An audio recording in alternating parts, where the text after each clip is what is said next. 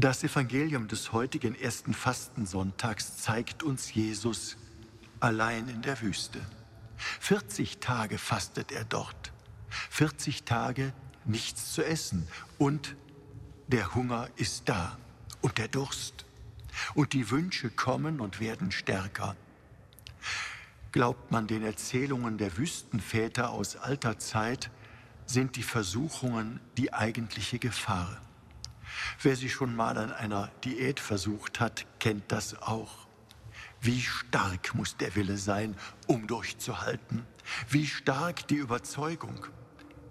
Und dann kommt zu Jesus in die Wüste nach 40 Tagen der Versucher. Bist du Gottes Sohn?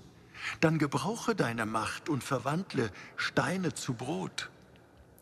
Und Jesus weiß, wenn er seine Macht missbraucht für seine Bedürfnisse, ist alles verloren.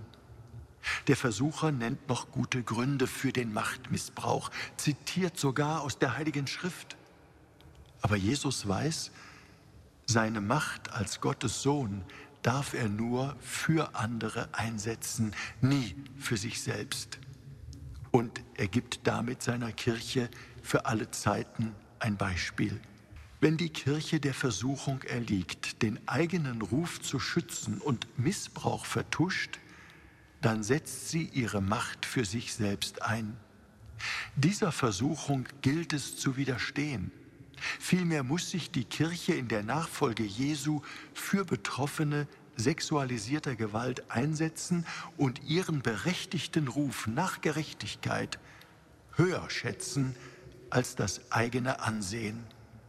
Das bedeutet Verantwortung übernehmen, Verantwortliche benennen, auch die Fehler klar aussprechen, die die Institution Kirche gemacht hat und auch noch macht.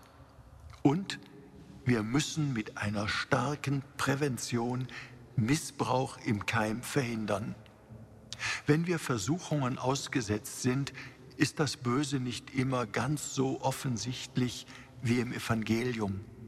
Machtmissbrauch geschieht oft subtil. Umso deutlicher müssen wir Nein sagen. Umso stärker muss der Wille sein, sich dagegen zu wenden. Führen wir uns als Kirche vor Augen. Jesus kennt unsere Versuchungen und Schwächen. Mit seiner Gnade und mit ihm als Vorbild hilft er uns, ihnen zu widerstehen. Ihr, Rainer Wölki, Erzbischof von Köln.